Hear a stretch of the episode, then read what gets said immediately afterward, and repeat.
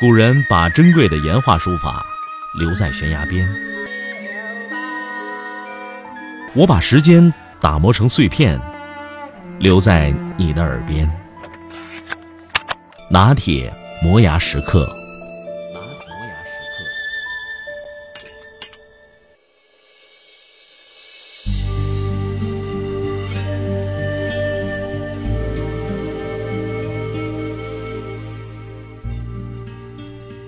前不久，我们到美国的康涅狄格州去办事，之后绕道去了一个小山村——库布鲁克。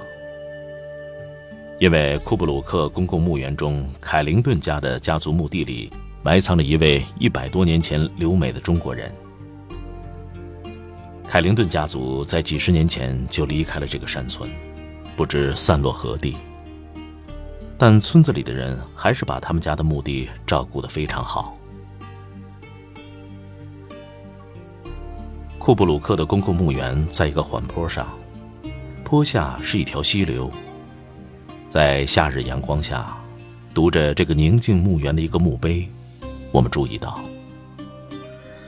在有些墓碑前有一面小小的国旗，大部分的墓碑则没有。这小小的国旗插在一块金属牌子后面专门的扭洞里。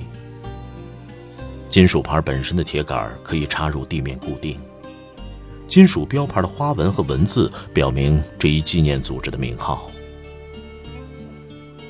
当年收留了这位中国人的凯灵顿家的长子，墓碑前也有这样的金属标牌和国旗。原来，这些有金属标牌和国旗的墓碑下，埋葬着在战争中被国家牺牲的人，或者是曾经参军打过仗的人。这是一种荣誉。一种没有任何东西可以替代的荣誉。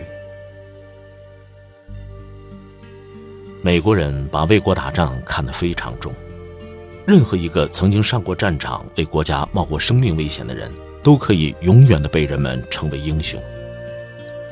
这种荣誉重到如此地步，可以和生命本身相提并论。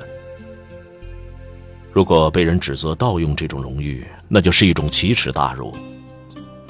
十年前，一位美国海军部长由于《新闻周刊》调查他佩戴过专授予英勇作战官兵的一种奖章，质疑他其实没有参加过实战，他为此羞愤地吞枪自杀。可见，真正投入战场作战的人，在大家心目中是什么地位？在库布鲁克山村的墓园里。我逐个看那些金属标牌和国旗，读到墓碑上的文字，突然注意到一个细节。我发现美国北方的墓园和南方的墓园有一个不同。南方的墓园也是一样的墓碑，一样有金属标牌。南方的墓园也是一样的墓碑，一样有金属标牌，一样插着小旗。可是北方墓园插的是一色的美国国旗，而南方墓园里那些牺牲在南北战争中的人，墓碑前插的是南军军旗，也就是北方的联邦政府视之为叛军的军旗。在南方小镇上，有一个叫做“南军女儿”的组织，一百多年来一直坚守着这样的纪念。牺牲的南军将士当然也是为国捐躯，曾经上过战场的南军士兵当然也是为了家园才冒着生命的危险。在他们的墓碑前，理当有一块金属标牌，他们理当被子孙后代纪念。在他们的墓碑前，理当有一块金属标牌，有一面旗帜，以表彰他们的英雄行为。而在他们的墓碑前不插国旗而插南军军旗，也是理所当然。因为那个时候的北方联盟军队是他们与之流血战斗的敌军。南北战争是一个半个世纪前的政治纷争，而捐躯者无论南北，一样为后人所纪念。这是一种人之常情，人之常情高于政治纷争。就是这样简单明了的常识，让美国人不论南北东西，每个小镇的墓园里都有这样的金属标牌，都有墓碑前的小旗。为国家、为社区冒过生命危险的人，流血牺牲的人，无论是在哪个年代，无论是哪场战争，还有牺牲在和平年代的警察和消防员，在后人心目中，都是英雄，都有特殊的荣誉。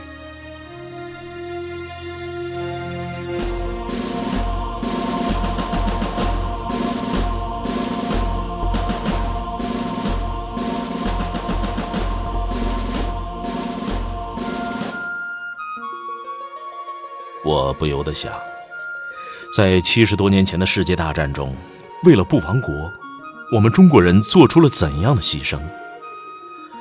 有多少人死在战场上？他们的尸骨何在？我们到什么地方去为他们插一面小旗，告慰英魂？我们活下来的人，有没有忘记他们？抗日战争中。我国牺牲的少将以上的军官超过两百人，在盟军阵营中位居第一。其中，有百分之十的将军是为战事失利而自杀成人的，其惨烈程度位居世界第一。其中有四十四位将军是亲自和日军搏杀而牺牲在战场上的，其英勇悲壮。位居世界第一。可如今，我们何处祭奠将军？回顾以往半个多世纪，我们把政治纷争看得太重了。